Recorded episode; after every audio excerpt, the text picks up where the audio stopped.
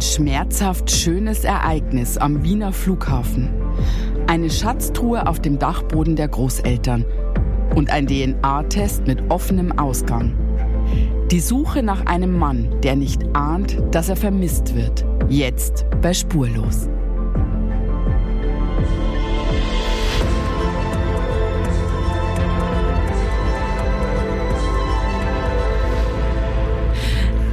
Michael, how are you? Ah, hallo Julia, warum sprichst du Englisch mit mir? Weil du in den USA in Urlaub warst. Wie Äh, war's? Ja, genau. Kennst du nicht diese Menschen, das fällt mir gerade ein, diese Menschen, die länger irgendwo sind, also paar Wochen oder weiß ich nicht, drei Monate und dann schon so reden, so, ah, ah, wie, äh, wie sagt man das äh, äh, auf Deutsch? Äh, äh, ah, äh, Telefon. Das finde ich immer so ein bisschen unangenehm, wenn Menschen so nach zwölf Wochen die eigene, äh, die eigene Sprache vergessen. Deswegen, hello Michael. Wie war dein Urlaub? Erzähl. Ähm, der war unterm Strich sehr schön. Er fing etwas holprig an. Warum? Weil ich, mh, also ich dachte, ich würde montags fliegen, Kurzfassung, und habe halt dann, wie man das so macht, machst du ja wahrscheinlich auch so, dann sonntags äh, wollte ich mich einchecken online und das hat nie geklappt für mich und meine Tochter. Hat nicht geklappt, aber ich hatte halt schon Sitzplätze und so. Habe ich noch gedacht, ach, ist eigentlich egal. Hab ja alles, äh, kann ich ja morgen hinfahren. Aber irgendeine Stimme sagte mir, nee, ruf da mal bei der Hotline an, weil ich bin lieber eingecheckt. So, und dann sagt er, äh, nach New York, ja, hm, Frau Leischig, hm, nee, ich finde sie da nicht.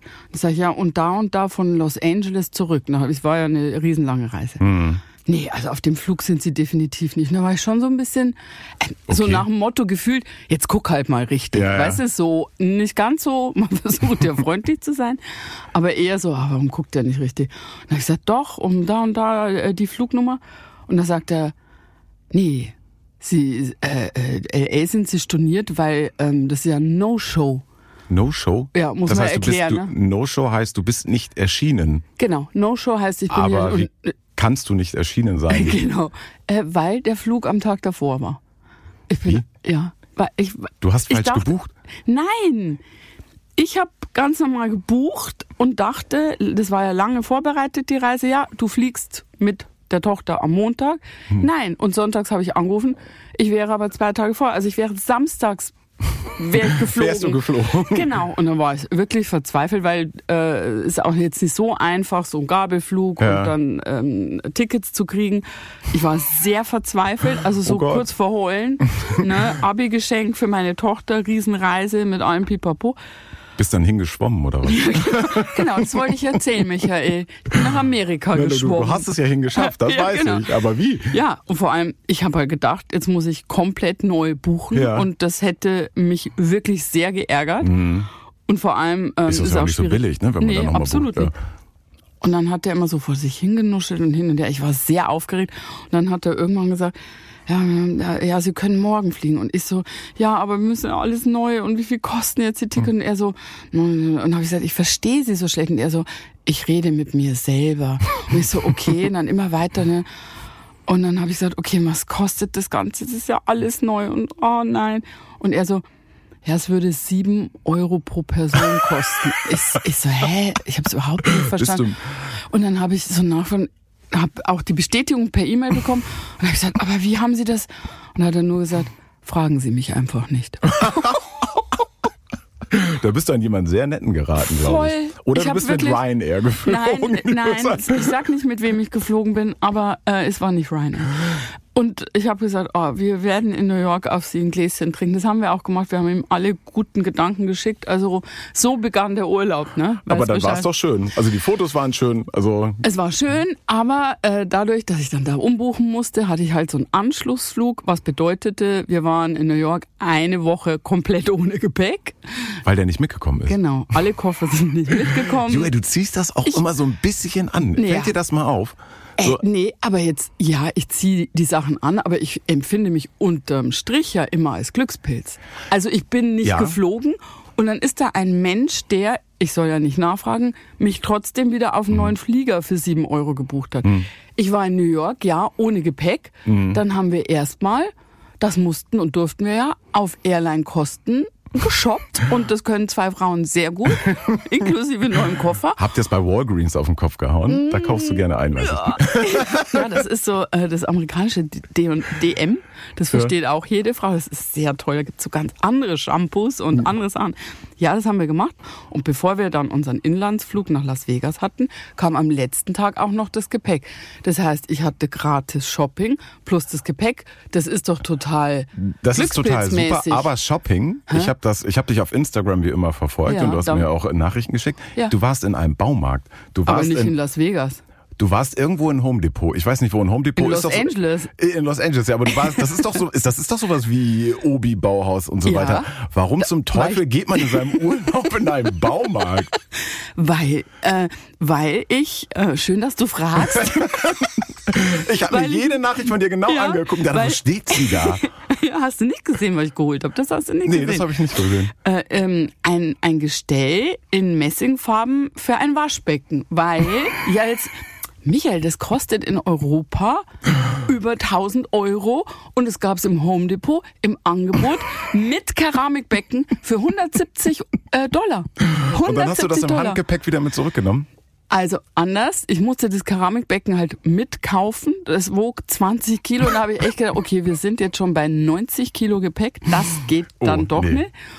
Und das ist eigentlich ein bisschen die, hm, die traurige Seite der Geschichte in Los Angeles stehen dann, habe ich gelernt, man lernt dann viel im Land, ähm, auf den Parkplätzen im Baumarkt, die Mexikaner, die da versuchen, schwarz Geld zu verdienen. Mhm. Zu denen sind wir mit unserem Keramikbecken hingefahren.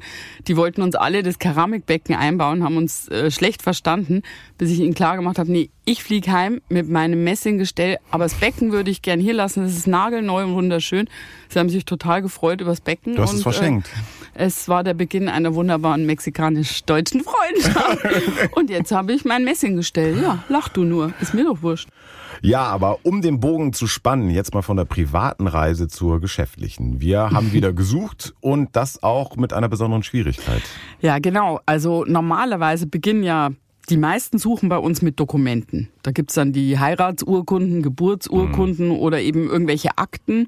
Und das ist so, kann man sagen, die Standardrecherche, bevor es richtig losgeht. Mhm. Da stehen dann Namen drin, Daten und wir wissen dann zumindest schwarz auf weiß, wen wir da überhaupt suchen. Ja, das möchte man meinen, dass das Grundvoraussetzung ist, dass man weiß, wen man sucht, aber ganz so einfach ist es nicht. Ja, leider ja, denn manchmal gibt's halt keine Dokumente. Dann gibt's nur so Hörensagengeschichten, also wer die gesuchte Person sein soll das muss man vielleicht mal nie erklären, wenn die gesuchte Schwester oder der Vater in keinem dieser Akten, also in Familienbüchern oder Urkunden oder sonstigen Dokumenten halt auftaucht. Mhm. Und dann müssen wir uns bei unserer Suche notgedrungen ja lediglich auf Erinnerungen ne, ja. von den Zeugen stützen und auf irgendwelche Vermutungen, die wir dann daraus ableiten. Aber ein Beweis, dass der Gesuchte wirklich der richtige ist, den haben wir dann an dem Punkt nicht. Und es kommt erschwerend hinzu, es mhm. kann auch noch der Fall sein, dass der Gesuchte gar nicht weiß, dass er gesucht wird. Ja, klar. Da sprechen wir gleich drüber. Klingt komisch, aber heute geht es genau um so einen Fall. Und wenn beide Seiten, also Suchender und Gesuchter, nicht sicher sein können, dann bleibt natürlich als stichfester Beweis nur der DNA-Test. Nur mittels eines DNA-Tests lässt sich ja bei unklarer Aktenlage feststellen, ob ein Gesuchter wirklich mit dem hm. Suchenden verwandt ist. Sind wir jetzt zu theoretisch? Versteht ja, man das, das noch? Haben wir euch überfordert? Ein großer Bogen, den wir hier spannen heute, aber äh, nicht ohne aber Hintergedanken. Ja es ist total wichtig und DNA-Tests machen wir mhm. tatsächlich häufig, deswegen gut, dass wir darüber reden. Denn der geht ja nicht immer gut aus. Ich, ich musste in der Vorbereitung an diesen ja. einen Fall denken. Ich weiß, ich bin nicht auf den Namen gekommen. Du kommst nie auf Namen. Ja, ich bin, das ist ein bisschen schwierig. Äh, wir hatten doch ich, mal den Fall von diesem Vater, USA meinst der, du? der sogar in Deutschland war, als das äh, ja. Ergebnis kam vom DNA-Test. Das war ein junger Mann, der hat ja seinen Papa gesucht ja. in den USA. Es gab halt, wie wir jetzt gerade schon beschrieben haben, es gab keine Dokumente über die Vaterschaft, aber die Mutter hatte ganz genaue Angaben zu ihrem ehemaligen Liebhaber mhm. und der sollte der biologische Vater ihres Kindes sein. Mhm. Also es war 100 Prozent sicher, laut ihrer Aussage. Und wir haben dann genau diesen Mann in den USA auch gesucht leider sehr aufwendig. Ja, sehr lange. Gefunden. Wir haben den Mann direkt nach dem Finden von den USA nach Deutschland eingeflogen, mhm. weil wir damals irgendwie... Sollte eine Überraschung werden. Genau, also es war wenig Zeit, glaube ich. Ja, genau. Und ähm, ja, dann haben wir ganz gegen unser sonstiges Prozedere diesen DNA-Test erst parallel zu seiner Anreise gemacht. Ja, so einen DNA-Test machen wir immer in solchen Fällen, ja. zur Sicherheit einfach. Vorher. Äh, vorher normalerweise. Hier haben wir es nicht gemacht und ich weiß noch, wie das Ergebnis dann kam, als der Vater schon in Deutschland war ja. und wir in der Redaktion den Umschlag aufgemacht haben. Und gar nicht so gespannt waren, weil wir nee. ja eigentlich richtig sicher wir waren. Wir waren uns echt sicher, es hat alles gepasst. Ja. Äh, End vom Lied, die beiden waren nicht verwandt keine DNA-Übereinstimmung. Die Mutter der Suchenden war anscheinend noch mit irgendeinem anderen Mann zusammen gewesen. Das war schon ziemlich schlimm. Äh, wir haben den Fall natürlich auch nicht aus Respekt vor dieser ganzen mhm. Familie und auch diesem Gesuchten in den USA äh, nicht ausgestrahlt im Fernsehen. Beide waren total traurig ja. natürlich und haben aber dann, und das fand ich eigentlich schön, die haben beschlossen, das Beste aus der Situation zu machen. Und laut unserem Kenntnisstand sind die bis heute wirklich eng befreundet. Mhm. Also es war ein versöhnliches Ende. Ja. So, was wir eigentlich mit all dem sagen wollen, eine mhm. Suche ohne genaue Aktenlage ist immer risikoreich. Und heute geht es genau um so eine Suche. Eine Suche ohne Gewissheit. Alles beginnt am 10. Januar 1990 mit einem Vorfall, mit dem niemand gerechnet hat und der für Schlagzeilen sorgen wird. Zum Glück bin ich gleich durch hier, denkt Claudia und schaut auf ihre Armbanduhr. Noch zehn Minuten. Gleich ist sie erlöst. Die 23-Jährige atmet tief durch und versucht sich zu sammeln. Aber die Schmerzen werden immer stärker. Was ist denn nun? ruft ihr ein Mann von gegenüber zu. Er sieht nervös und aufgebracht aus. Immer wieder deutet er an, er habe es eilig. Claudia steht auf und winkt ihn heran. Sie zeigt auf den Tisch und sagt, legen Sie bitte Ihren Koffer hier hinauf. Der Mann eilt heran und beginnt aufgebracht zu reden. Er habe nichts, was das alles solle und überhaupt würde seine Frau draußen warten.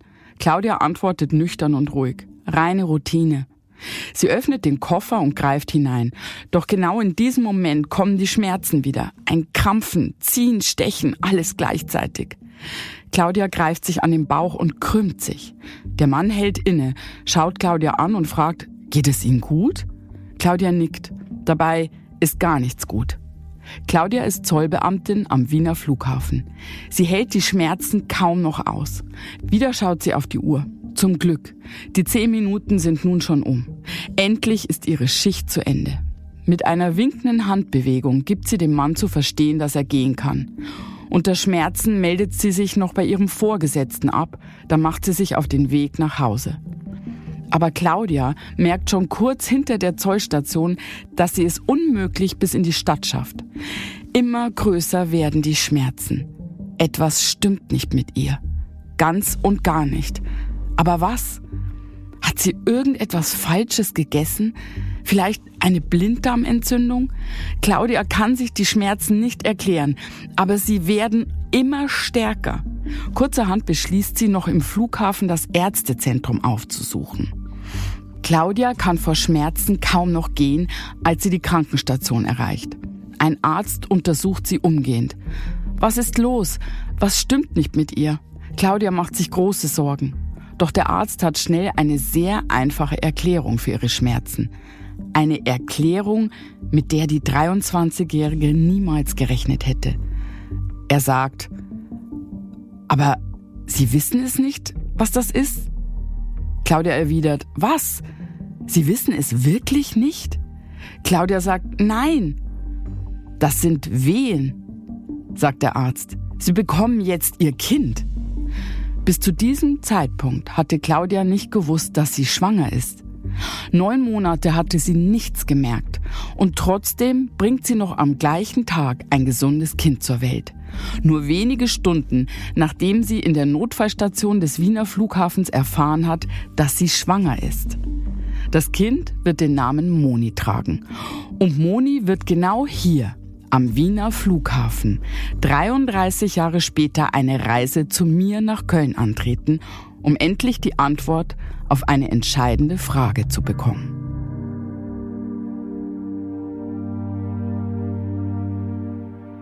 Wir erzählen heute die Geschichte von Moni, die unter so dramatischen Umständen geboren wurde. Einige Namen mussten wir ändern. Moni sehnt sich ihr Leben lang nach einem ganz bestimmten Menschen, ihrem Vater. Es ist einfach ein Gefühl. Ich denke, man muss den Menschen gar nicht kennen. Ich stelle mir vor, dass da ein riesen Lass von meinen Schultern fallen wird, wenn ihr ihn endlich einfach umarmen könnt. Ja, ich habe ja mit Moni gesprochen und habe mhm. ihr das von der ersten Sekunde an angespürt. Ähm, eine ganz große Sehnsucht bestimmt ihr ganzes Leben. Dabei kann sie sich bis zum Schluss nicht sicher sein, wer ihr Vater überhaupt ist. Aber ich glaube, wir müssen ja von vorne anfangen. Genau. Monis Leben beginnt mit einem großen Paukenschlag am Flughafen in Wien. Wir haben es gerade gehört. Ein Flughafen ist ganz bestimmt kein gewöhnlicher Ort, um das Licht der Welt zu erblicken. Und Monis Geburt ist auch alles andere als eine Routineangelegenheit. Meine Mutter hat bis zum Tag meiner Geburt nicht gewusst, dass sie schwanger ist. Ähm, sie ist auch ähm, arbeiten gegangen bis am Tag meiner Geburt. Bin auch am Ende ihrer Schicht geboren dann. Ähm, ja, meine Mutter war damals äh, Zollbeamte am Flughafen in Wien. Und so gegen Ende ihrer Schicht ist sie mit starken Bauchschmerzen einfach zu dem Arzt am Flughafen gegangen. Und der hat dann eben festgestellt, dass das Wehen sind. Und ich bin dann eigentlich in kürzester Zeit dort am Flughafen direkt in Schwächert auf die Welt gekommen. Ja, der Ort der Geburt ist ungewöhnlich, aber ja auch die Tatsache, dass ihre Mutter bis zum Schluss nicht geahnt hat, dass sie schwanger ist. Ja, das so, ist krass. ich, ich muss wirklich doof fragen, ist mhm. nicht mein Fachgebiet. Wie kann eine Frau übersehen, dass sie schwanger ist? Es ist auch nicht mein Fachgebiet, du wirst überrascht sein. Ich bin aber noch ein bisschen weiter weg. Ticken. Aber unsere fleißige Redaktion hat uns da ein paar Fakten an die Hand gegeben. Also einer Studie zufolge weiß in Deutschland eine von 2500 Schwangeren bis zum letzten Moment nicht, dass sie schwanger ist. Das finde ich eine unglaublich hohe Zahl, auch ja. wenn es nur eine von 2500 ist. Ich meine, da finden doch Veränderungen im Körper statt. Das ja. muss eine Frau doch merken. Ja, geringfügig. also ich kann es mir natürlich auch nicht vorstellen. Ich wusste äh, gefühlt äh, nach ein paar Tagen, dass ich schwanger bin und habe mir auch so gefühlt. Aber da gibt's wohl äh, verschiedene Erklärungsmodelle. Das heißt zum Beispiel verleugnete Schwangerschaft. Also obwohl die Schwangere dann irgendwann ahnt, was los ist, verdrängt sie eigentlich alle Anzeichen, ähm, bis sie zu der Überzeugung gelangt, dass sie nicht schwanger ist. Mhm. Das kennen wir auch von anderen psychischen Lagen, dass Menschen etwas fast krankhaft ähm, ja verdrängen können. Ja, aber das ist ja psychisch. Ja. Aber was ist mit diesen ganzen körperlichen Anzeichen, die es gibt? Ja, ich glaube, das nennt man dann nicht wahrgenommene Schwangerschaft. Also das sind die, die wirklich nichts mitbekommen. Die denken dann, ja, oh, ich habe aber ein paar Kilo zugelegt zum Beispiel und machen sich auch sonst nicht so große Gedanken. Ich will jetzt hier nicht so auf die gynäkologischen Einzelheiten eingehen. Ich will die auch nicht überfordern. aber ähm, naja, also wie es jetzt genau bei Monis Mutter war, das wissen wir nicht. Mhm. Sie ist damals jung gewesen, sie war berufstätig. Ich schätze, dass sie es wirklich übersehen hat. So nach dem Motto, weil nicht sein kann, was nicht sein darf zu dem Zeitpunkt oder so. Mhm. Aber es gibt ja noch andere Beteiligten, Familien zum Beispiel, die ja dann vielleicht auch etwas merken könnten, was der Betroffene selber verdrängt, nicht wahrhaben will oder einfach nicht sieht. Ja, okay, aber weißt du, wenn du es schon selber nicht merkst, also vielleicht wollte auch keiner sagen, du bist aber rund um die Hüften geworden okay. oder so. Und in Claudias Fall, da gab es ja auch keinen Partner. Also die Mutter, die war, die Claudia, eine attraktive junge Frau, die mit beiden Beinen im Leben stand, aber sie lebte halt alleine. Mhm. Es gab also auch keinen Vater oder Partner, der etwas merken konnte. Und das wird ja genau gleich das Thema hier.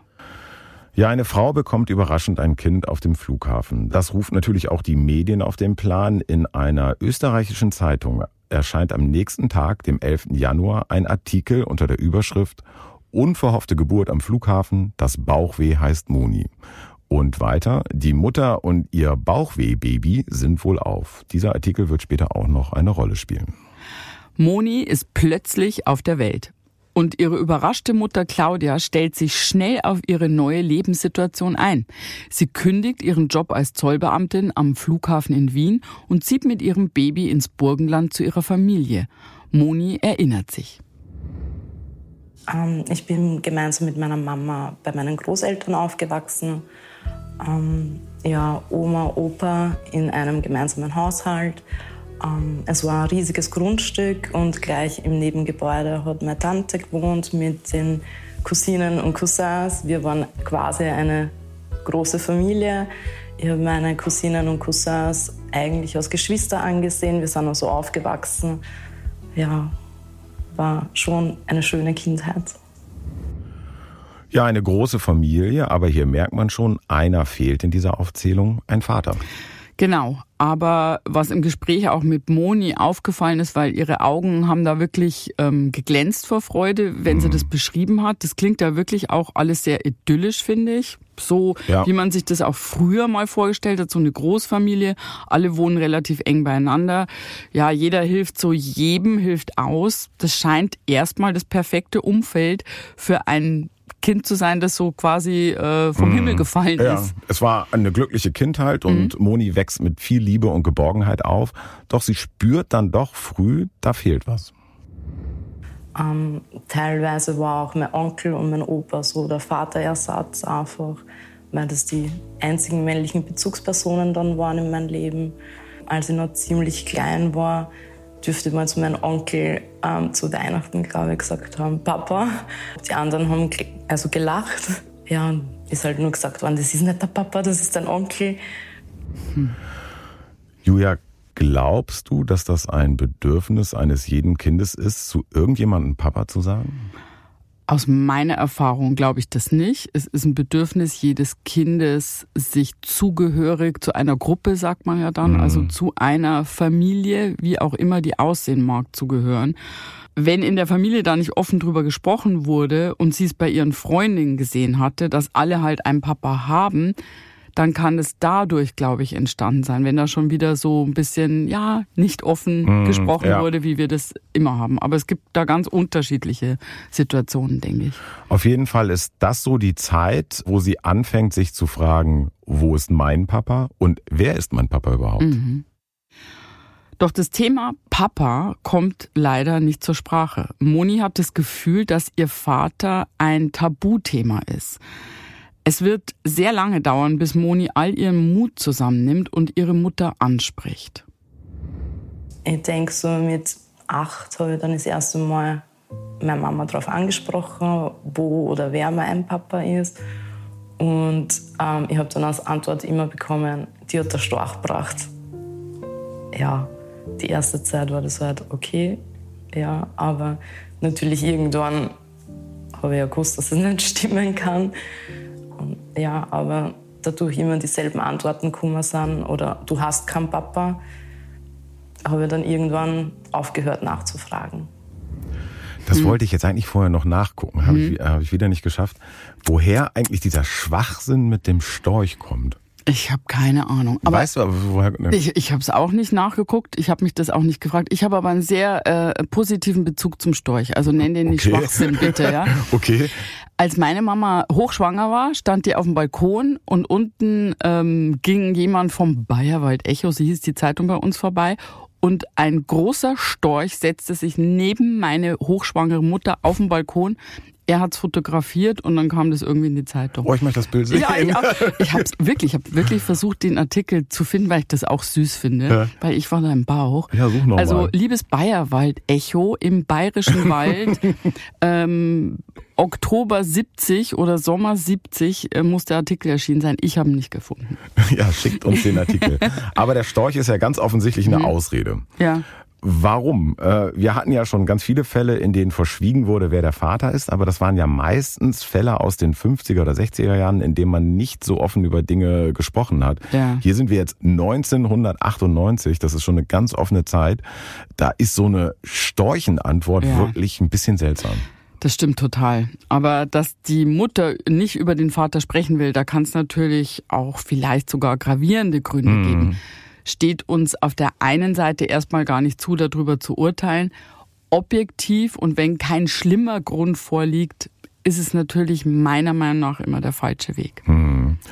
Ja, Moni akzeptiert die Ausrede ihrer Mutter äh, und sie sagt ja selbst, ich habe dann irgendwann aufgehört nachzufragen. Aber sie kann einem auch so ein bisschen leid tun, finde ich. Äh, für das Kind bedeutet eine solche Situation natürlich auch, dass da ja so ein Gefühl von Verlorensein, nenne ich es jetzt mal, sein kann. Ja, also zu der Geschichte hier ist zu sagen, dass die beiden ein wunderbares, enges Verhältnis ähm, mhm. hatten, auch damals. Die Moni würde auch nie was auf ihre Mama kommen lassen. Mhm. Und ich glaube, diese Mutter, so äh, entnehme ich es den Erzählungen, hat nach bestem Wissen und Gewissen gehandelt. Mhm. Objektiv gibt man unbewusst so einem Kind in so einer alleinerziehenden Beziehung damit aber zu viel Verantwortung. Das ist mhm. meine Erfahrung. Das war der Mutter nicht bewusst, aber ähm, die Tochter traut sich halt dann irgendwann nicht mehr zu fragen. Und so geht's ganz vielen mhm. Kindern. Da steht aber natürlich nie eine böse Absicht dahinter. Aber man sollte sich dessen bewusst sein. Niemand in der Familie spricht auf jeden Fall über Monis Vater. Das Verhalten ihrer Mutter lässt nicht nur die Frage offen, wer Monis Vater ist, sondern auch, warum niemand etwas über ihn sagen möchte. Die Verschlossenheit führt dazu, dass Moni in ihrem kindlichen Dasein immer mehr Theorien aufstellt. Irgendwas wird hier verschwiegen, das spürt sie. Moni hofft, nach ihrer Einschulung groß genug zu sein, um endlich eine Antwort zu bekommen. Doch es passiert nichts. Moni kommt keinen Schritt weiter. Ich finde es auch nochmal wichtig an der Stelle zu erwähnen, das kommt nämlich hier zu kurz. Was für eine Leistung von dieser jungen Frau. Hm. Die bekommt überraschend, warum auch immer überraschend, am Flughafen ein Kind. Die schmeißt ihr ganzes Leben um, macht sie ganz schlau, ja. äh, sich da von der Familie helfen zu lassen, wuppt ihr Leben, liebt ihr Kind über alles, ist also keine frustrierte Mutter. Das ist schon ein ganz schönes Paket. Ja, und, und das hat sie super gemacht. Absolut, und da ziehe ich einen Hut vor. Als Moni etwa neun oder zehn Jahre alt ist, kommt es zu einer unerwarteten Entdeckung. Nachdem ein Verwandter verstorben ist, hilft Monis Mutter Claudia bei der Zimmerräumung im Altenheim. Moni ist dabei, packt Dokumente und Erinnerungsstücke zusammen und dabei findet sie einen Umschlag mit ausgeschnittenen Zeitungsartikeln. Völlig unbemerkt zieht sie sich zurück und blättert durch die alte Sammlung, bis sie plötzlich versteht, warum diese Artikel aufbewahrt wurden. Ähm, ich habe irgendwelche Zeitungsartikel gefunden von meiner Geburt, weil die ja eben ein bisschen besonders war und in den lokalen Nachrichten, in den Zeitungen war. Und unter anderem ist in einem so einem Zeitungsartikel eben gestanden, ähm, der Vater aus Spanien, keine Ahnung, also irgendwie so, was genau drin gestanden ist, weiß ich gar nicht mehr. mehr. Aber das war eigentlich das erste Mal, wo ich dann erfahren habe, dass es einen Papa gibt und dass er anscheinend in Spanien ist. Mit also ungefähr neun Jahren erfährt Moni, dass ihr Vater wohl Spanier ist. Und zwar aus einem Zeitungsartikel über ihre eigene Geburt. Mhm. Wir erinnern uns, die Schlagzeile war, das Bauchweh heißt Moni. Aber mehr erfährt Moni nicht über ihren Papa. Genau, dass der Verwandte bis zu dem Tod diese Zeitungsartikel aufbewahrt hat, könnte Moni ja nun Hoffnung geben, mehr über die Vergangenheit ihrer Mutter zu erfahren. Aber ich meine, wissen wir überhaupt, ob sie ihre Mutter damit konfrontiert hat, dass sie die Artikel gefunden hat? Nee, sie hat mir gesagt, dass sie die Situation, also diese Neuigkeit erstmal für sich behalten hat. Es gibt allerdings auch in den Jahren darauf für sie gefühlt keinen passenden Moment. Ihre Mutter Claudia weiß ja nichts von der Entdeckung. Mhm. Ne? Und Moni spricht sie einfach nicht drauf an. Also wenn ich, ich als Kind ja. mit neun oder zehn Jahren, da wäre es aus mir rausgeplatzt. Ich habe was gefunden, irgendwie ich jetzt nicht für mich behalten konnte. Konntest du als Kind gut Geheimnisse bewahren? Daran kann ich mich irgendwie gar nicht mehr erinnern. Aber ich glaube, Moni war ähm, in einer ganz anderen Situation. Mhm die war da schon reingewachsen, dass das so ein blinder Fleck in der Beziehung mit ihrer mhm. Mama ist. Und vielleicht hat sie auch irgendwie gespürt, dass die Mama das vielleicht dann traurig machen könnte oder so. Das ist ja, was ich eben meinte, das ist dann oft so, wenn man am Anfang nicht schafft, darüber zu sprechen. Mhm. Ne? Es geht halt echt um etwas ganz Emotionales und sehr Persönliches. Das ist für ein Kind sehr, sehr schwierig. Aber es passiert ja noch mehr, ein paar Jahre später. Moni ist etwa 14 Jahre alt, als sie gelangweilt auf dem Dachboden der Großeltern in Körben und Kartons wühlt. Plötzlich findet sie wieder etwas, eine verschlossene Kiste. Sie kann sich nicht daran erinnern, diese Kiste schon einmal gesehen zu haben. Aber sie muss schon eine ganze Weile dort oben liegen, das verrät die dicke Staubschicht. Wieso ist diese Kiste nie aufgefallen? Neugierig öffnet sie den Deckel. Moni erkennt auf den ersten Blick, dass es sich hier um alte Briefe handeln muss. Es vergehen einige Minuten, bis sie sich traut, einen dieser Briefe herauszunehmen. Dear Claudia, so beginnt eines der Schreiben. Moni beginnt zu lesen. Der Brief ist auf Englisch. Und obwohl ihr einige Vokabeln fehlen, spürt sie die große Liebe, die in diesen Worten mitschwingt. Diese Briefe sind an ihre Mutter gerichtet. Das kann sie erkennen. Sie könnten also von einem ganz bestimmten Mann stammen, von ihrem Vater. Genau diese Briefe, die Moni mit 14 Jahren auf den Dachboden ihrer Großeltern findet, liegen uns hier gerade vor. Wir haben sie übersetzt und unter anderem steht Folgendes drin. Es ist nun fünf Tage her, dass ich deinen Brief erhalten habe. Ich glaube, wir müssen uns gar nicht schreiben, denn unsere Gefühle sind stark genug, um die Zeit zu überstehen, bis wir uns wiedersehen. Jetzt ist es genau 20 vor 5 und genau einen Monat und 19 Stunden, seit ich dich das letzte Mal gesehen habe. Ich denke oft an dich und an die schönen Momente, die wir zusammen verbracht haben. Menschen und besonders ihre Gefühle ändern sich mit der Zeit, aber ich will nicht, dass sich unsere Gefühle jemals ändern. Jeden Tag arbeite ich stundenlang und spare all mein Geld. Alles, um mit dir zusammen zu sein, meine Liebste. Ich bin mir sicher, dass ich es lieben werde, mit dir in Österreich zu leben. PS, ich liebe dich für immer, mi amor. Ich träume davon, dass du eines Tages meine Frau wirst. Oh. oh. So, wir ja. müssen das ein bisschen sortieren. Das mhm. erste und wichtigste finde ich, es steht mhm. kein Name in dem Brief. Ja, das stimmt. Jedenfalls keiner, der leserlich mhm. ist. Einer, der Brief ist unterschrieben, aber man kann die Unterschrift nicht entziffern. Es ist eine schwungvolle Unterschrift. Der erste Buchstabe könnte ein E sein, mhm. alles andere lässt sich nur erahnen. Und ein Absender ist nirgends zu finden. Ja, leider. Aber Moni geht davon aus, dass das Briefe ihres Vaters sind an die Mutter. Und dann komme ich zu meiner nächsten Frage, an die ich sofort denken musste. Es klingt doch nach einer romantischen Liebe. Ja. Warum spricht die Mutter dann nicht über ihn? Also da scheint ja in der Vergangenheit nichts vorgefallen zu sein. Also es war auch offensichtlich kein One-Night-Stand. Mm, das ist wirklich auffällig. Man stolpert drüber. Es klingt nach einer sehr romantischen Liebesgeschichte. Mm. Die Briefe liegen uns ja hier vor. Mm.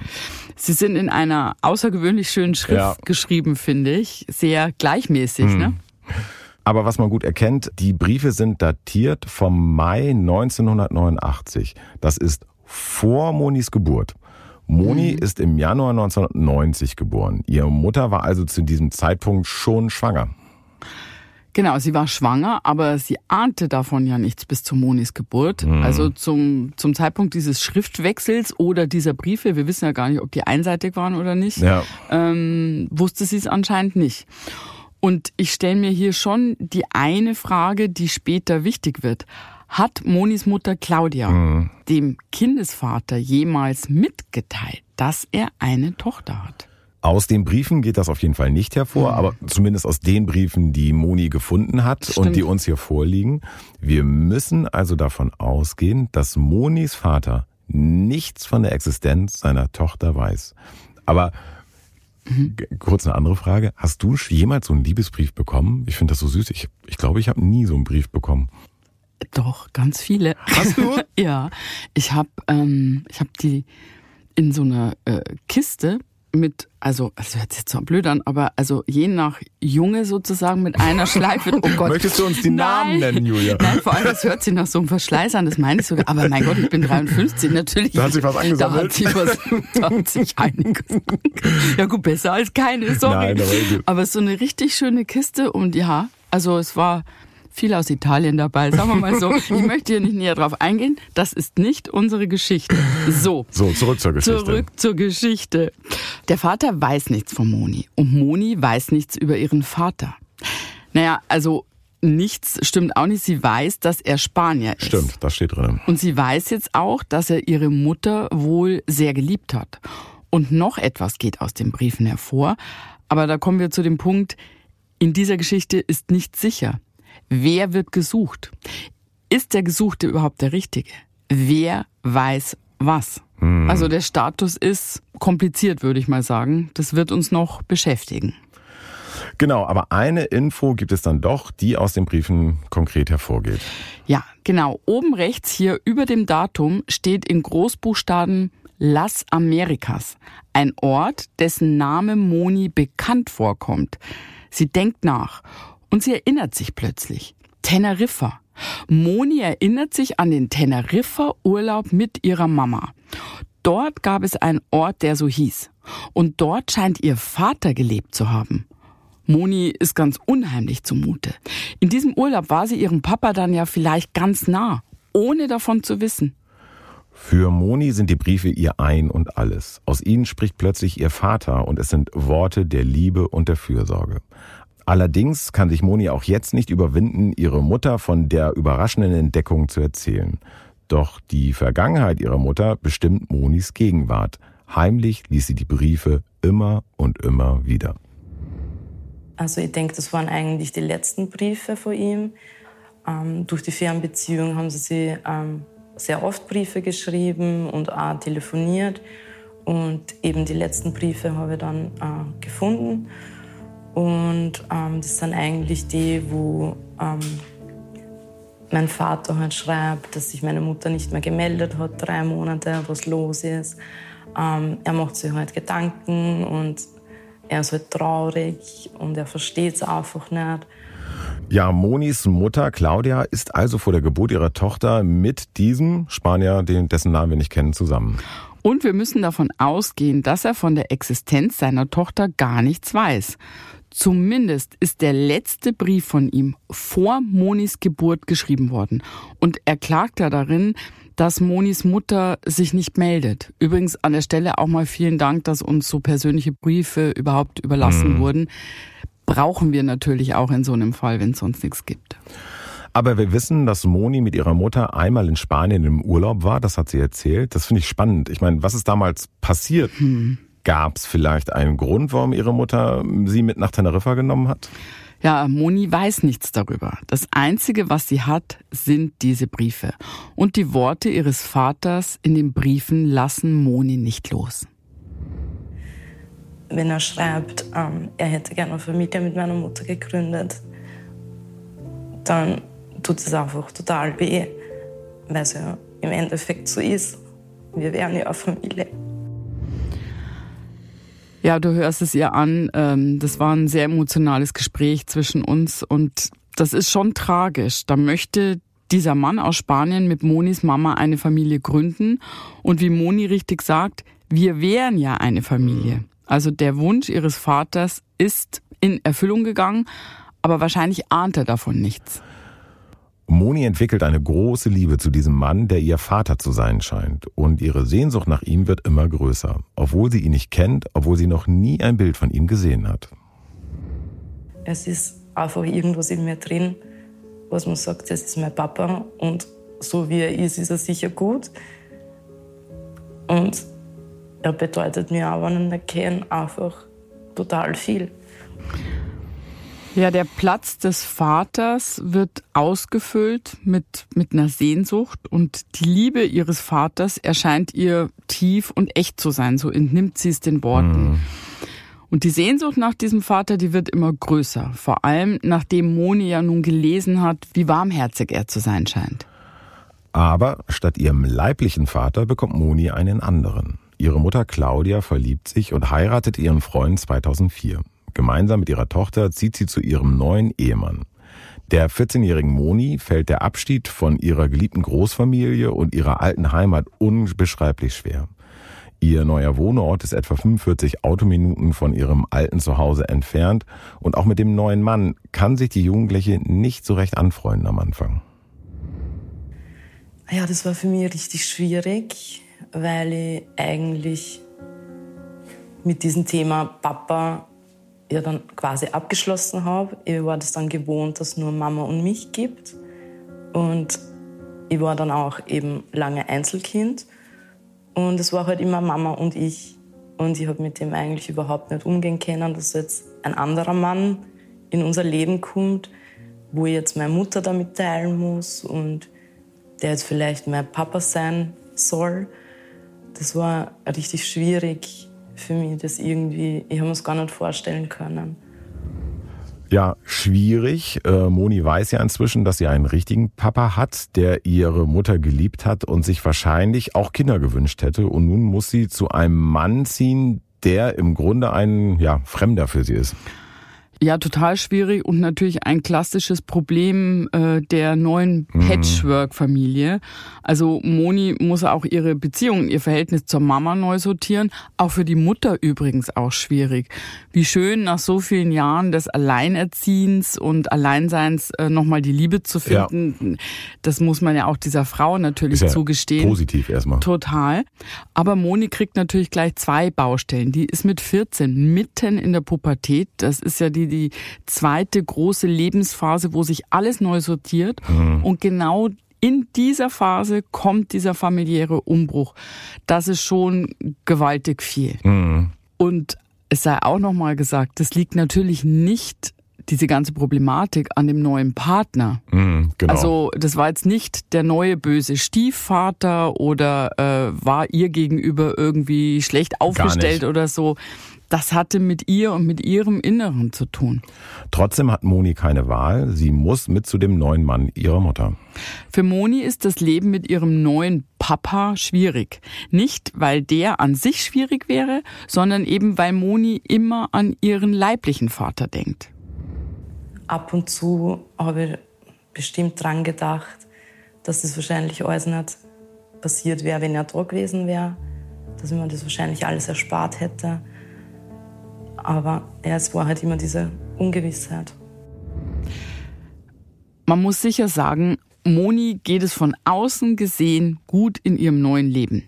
Die Eingewöhnung in die neue Schule fällt ihr zwar zunächst nicht leicht, aber ihre Mama unterstützt Moni nach Kräften. Und nach einigen Auf und Abs gewöhnt sich Moni schließlich in ihrem neuen Leben ein.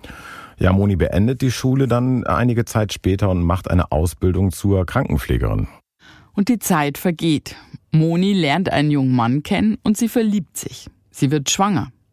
2018 kommen ihre Zwillinge zur Welt und 2019 noch ein weiteres Kind. Moni ist nun mit 29 Jahren sehr, sehr glückliche Mama von drei Kindern. Von dem Vater der drei Geschwister trennt sie sich zwar, aber sie bleiben in engem Kontakt. Immerhin weiß Moni, wie wichtig es ist, seinen leiblichen Vater zu kennen. Als ihr jüngstes Kind in die Kita kommt, beginnt Moni wieder zu arbeiten. Sie ist Krankenschwester auf der Krebsstation.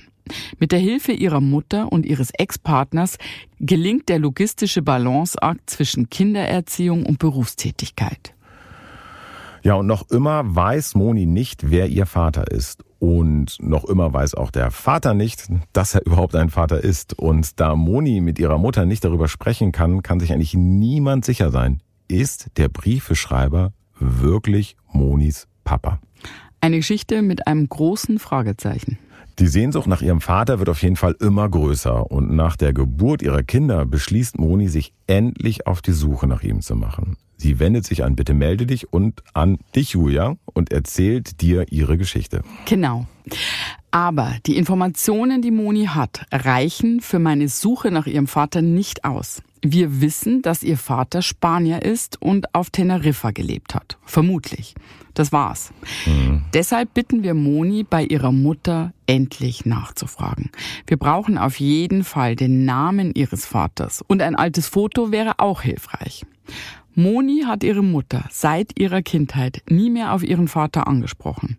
Sie denkt ein paar Tage darüber nach und sie nimmt schließlich ihren ganzen Mut zusammen. Sie fragt Claudia nach Informationen über ihren Papa. Das klingt jetzt im ersten Moment komisch, dass sie sich plötzlich überwindet, aber das ist etwas, was wir ja ganz oft mhm. erleben, dass ähm, ja unsere Recherchen, unsere Suchen in den Familien etwas auslöst und ins Rollen bringt. Warum ist das eigentlich so? Ich glaube, dass das ein ganz natürlicher Prozess ist. Also da ist was lange weggeschlossen. Irgendwann entscheidet man sich dann, ich schreibe der Julia. und wir sind der Stein. Wir sind dieser kleine Stein. Und egal wie klein ein Stein ist, den du ins Wasser fallen lässt, mhm. er wird immer Kreise ziehen. Das ist ein schönes Bild. Was? Ja gut, das hat doch der Herr Oerding schon gezogen, äh, gesungen, oder? Das Lied. Also ja, aber das, für mich ist das das Bild. Du weißt ja, dass ich sehr gern in Bildern spreche. Ja. Es zieht einfach Kreise. Mhm. Und hier hat es viele Kreise gezogen. Moni fragt also, Und zu ihrem Erstaunen antwortet ihre Mutter auch. Sie gibt Moni den Namen ihres vermeintlichen Vaters, eine alte Adresse auf Teneriffa und zwei Fotos. Moni ist fassungslos. Ihr Vater heißt Evaristo Rivera. Evaristo. Und das erste Mal in ihrem ganzen Leben hält Moni nun ein Foto ihres Papas in den Händen. Ja, wenn ich die Fotos von meinem Papa so anschaue, als allererst schaue ich auch mal natürlich die Gemeinsamkeiten. Also ob ich am ähnel, ob ich was für ihn habe, also sichtlich irgendwelche ähm, Gesichtsanteile oder so. Und ja, dann stelle ich mir halt einfach vor, wie er vielleicht als Mensch ist. Natürlich ist ein Foto gar kein Vergleich zu dem, wann ich jetzt in Wirklichkeit sehen würde. Aber bei manchen Fotos durch die Posen oder so, oder wenn er lacht, dann kann man schon irgendwie ein bisschen vorstellen, wie er vielleicht so von der Persönlichkeit her ist. Ja, wieder so ein schönes Beispiel, wenn man den Schritt dann geht, mhm. wenn der Stein sozusagen ins Wasser gefallen ist, ist es dann doch nicht so schwierig gewesen. Mhm. Manchmal ist es dann so. Überraschend. Und nach all den Jahren erhält Moni jetzt die Information, nach denen sie sich immer gesehnt hat. Sie hat ihre Mutter nie wieder auf ihren Vater angesprochen.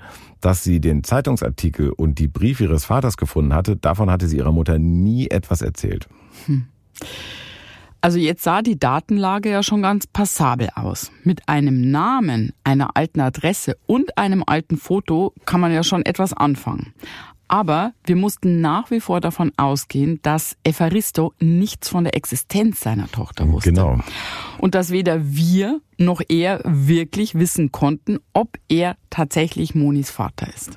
Er hatte nie eine Vaterschaft anerkannt. In Monis Geburtsurkunde ist er nicht vermerkt. Wir waren also nicht sicher, ob wir überhaupt nach dem richtigen Mann suchen.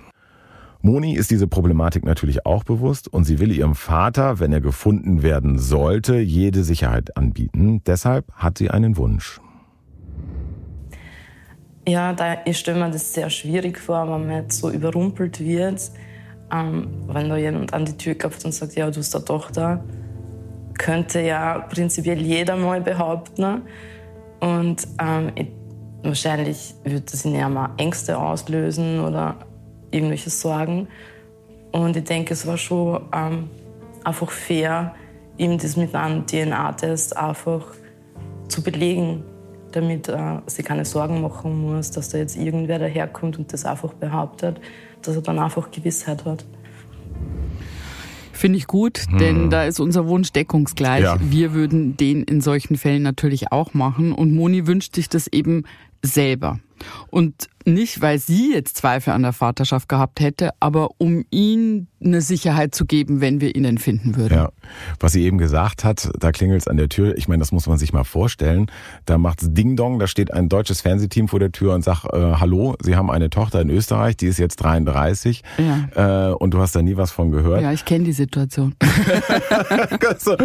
das ist schon äh, wow, ja, ne? das ist schon absolut. was Besonderes. Total. Wir bieten ja den Menschen, egal jetzt auf suchender oder gesuchter Seite, diesen DNA-Test natürlich an, damit sie sicher sein können in Fällen, wo wir einfach wenig wissen. Mhm. Also in dem Zusammenhang auch, wenn ihr auf der Suche seid nach jemandem und habt äh, nicht so viele Fakten, sondern nur irgendwelche Zeugenaussagen, Erzählungen und Vermutungen, ja. also irgendwas, dann könnt ihr uns auch schreiben und euch mit dieser Suche an uns wenden und zwar an folgende Adresse. Info at spurlospodcast.de könnt ihr uns gerne schreiben, wenn ihr auch jemanden sucht. Und so ein DNA-Test, der ist heutzutage wirklich schnell gemacht. Moni gab bei einer Arztpraxis eine Speichelprobe ab. Das ist auch ganz wichtig. Das geschieht immer unter Aufsicht und ja. Zeugen. Das machen die Betroffenen nicht zu Hause. Diese Probe wurde dann versiegelt ähm, und dann mit einem Kurier in ein Labor geschickt. Ob die Probe jemals zum Einsatz kommen würde, äh, das wussten wir zu diesem Zeitpunkt ja nicht. Denn wir müssen den Vater ja erstmal finden. Ähm, und dann musste er ja auch noch bereit sein, ja, mit uns zu sprechen und selber eine Probe abzugeben. Ja, ganz viele Fragen noch zu der Zeit. Finden wir ihn? Wie wird er reagieren? Er hat ja nicht auf uns gewartet. Monis Speichelprobe war im Labor hinterlegt und wir recherchierten zunächst aus Köln. Wir suchten im Internet, wir kontaktierten verschiedene Ämter auf Teneriffa, aber wir kamen nicht weiter. Trotzdem gab es dann ein Ergebnis und endlich Antworten auf die vielen Fragen.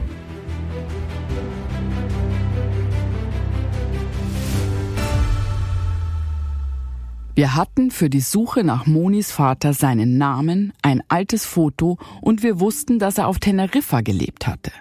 Eine alte Adresse von ihm hatten wir auch. Garden City 38 im Playa de las Americas. Doch diese Adresse war so nicht zu finden. Es gab aber ein kleines Stadtviertel mit dem Namen Garden City. Ich bat meinen Kollegen Lukas, nach Teneriffa zu fliegen und sich dort umzuhören. Vielleicht war mit dieser Adresse gar keine Straße gemeint, sondern dieser Teil von Playa de las Americas. Als Lukas wenige Tage später auf Teneriffa ankommt, fährt er sofort zu dem kleinen Stadtteil namens Garden City. Er findet dort einen Hotelkomplex, einen Supermarkt, Apartmenthäuser und eine Post vor. Er fragt nach Evaristo ohne Erfolg. Wir verteilten schließlich Flugblätter mit dem alten Foto von Evaristo im Playa de las Americas. Kennen Sie diesen Mann? steht auf Spanisch über dem Bild des jungen Evaristo. Doch niemand will sich an den Mann erinnern, der hier vor 33 Jahren gelebt hat.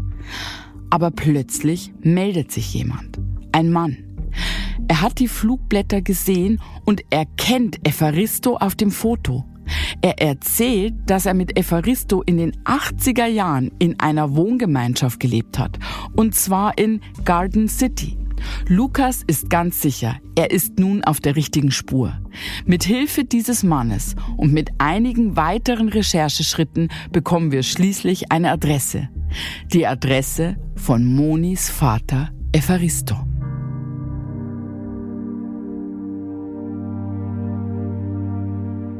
Ja, wir konnten uns sicher sein, dass wir den richtigen Evaristo gefunden haben. Also den Mann auf dem Foto, das die Mutter Moni gegeben hatte. Mhm. Soweit, so gut. Aber wie würde Evaristo reagieren auf die Nachricht, dass er eine erwachsene Tochter in Österreich hatte? Und war Evaristo überhaupt wirklich Monis Vater? Davon sind wir ausgegangen, denn Monis Mutter hatte diese Angaben gemacht. Aber wir wussten ja auch überhaupt nicht, in welchen Verhältnissen Evaristo lebte war er jetzt verheiratet und auch immer natürlich ein großes Fragezeichen. Wie würde dann seine jetzige Ehefrau auf diese Neuigkeit reagieren? Ja, da sind wir wieder bei der Situation Ding Dong, hallo, Sie haben eine Tochter in Österreich. Ja. Ähm, schwierig. Und würde er auch von dem DNA-Test Gebrauch machen? Würde er überhaupt Interesse an seiner Tochter haben? Alles war offen. Ja, das sind für mich auch immer ganz heikle Fälle, auch schon an der Tür. Ja. Da ist diplomatisches Geschick gefragt. Man muss sehr vorsichtig und sensibel vorangehen, mhm. um da keinen Schaden anzurichten. Ja. Wir haben also bei Evaristo geklingelt. Er war zu Hause und er hat uns ganz freundlich reingebeten. Zum Glück. Und wir haben ihm dann eröffnet, dass wir davon ausgehen, dass er eine Tochter in Österreich hat. Und Evaristo schwieg erstmal. Das war für uns ein ganz langes Schweigen. Und dann hat er äußerst verhalten reagiert.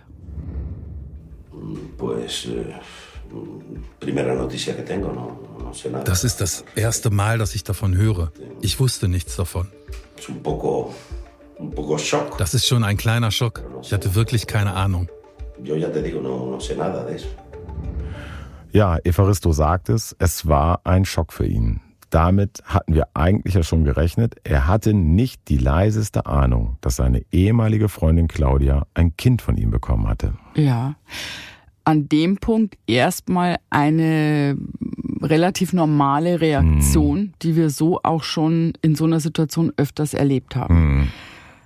Was dann gut war, ist, dass er nach einigen Gesprächen und Überlegen auf jeden Fall dazu bereit war, den DNA-Test zu machen. Das war schon ein großer Fortschritt. Wir gingen ja davon aus, dass er Monis Vater war. Aber wie würde er reagieren, wenn das Ergebnis, wie bei uns erwartet, positiv war?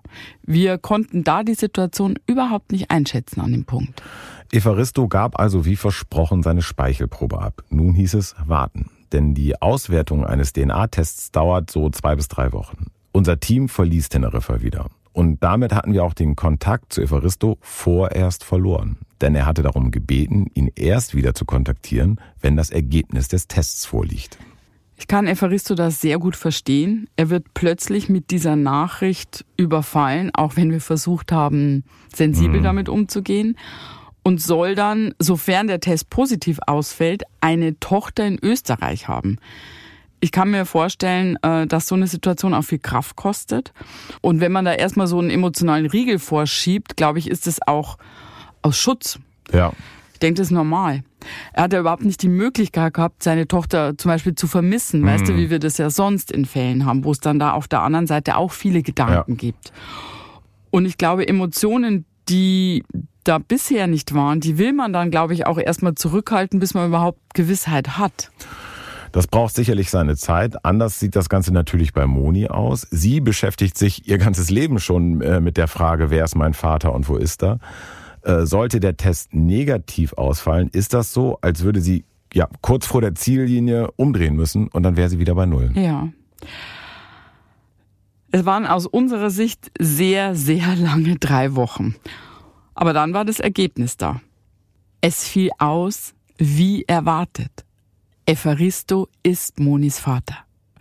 Wir haben ihn erreicht und wir haben ihm die Neuigkeiten erzählt. Und Evaristo bat dann ja erstmal um Bedenkzeit, aber dann war er bereit, mit mir zu sprechen.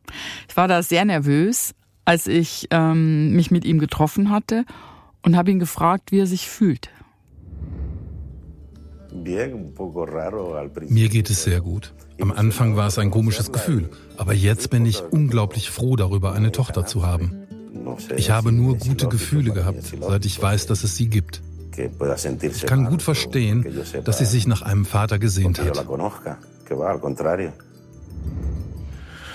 Julia, du hast das Gespräch mit Evaristo ja mhm. geführt. Welchen Eindruck hast du von ihm gehabt?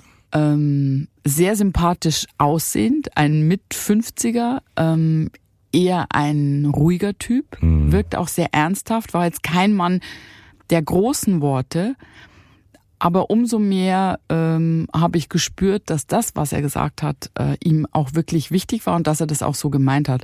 Ist mir, wenn ich das so sagen darf, auch manchmal lieber, als wenn da ganz viele ganz große Worte kommen, mhm. denen man aber andererseits anspürt, naja, hoffentlich wirst du auch dieser Verantwortung gerecht. Bei ihm hat man gemerkt, er nimmt das sehr, sehr ernst und äh, es berührt ihn tief. Evaristo erinnert sich dann im Gespräch mit dir, Julia, an seine Zeit mit Monis Mutter. Damals habe ich als Kellner gearbeitet und ich habe viele Mädchen kennengelernt, aber sie war etwas ganz Besonderes. Sie war meine erste große Liebe. Sie kam mit einer Freundin in das Restaurant, in dem ich damals gearbeitet habe. Ich fragte sie, ob sie nach der Arbeit mit mir ausgehen wollte. Ab da waren wir zusammen. Wir waren sehr ineinander verliebt und hatten eine schöne Zeit.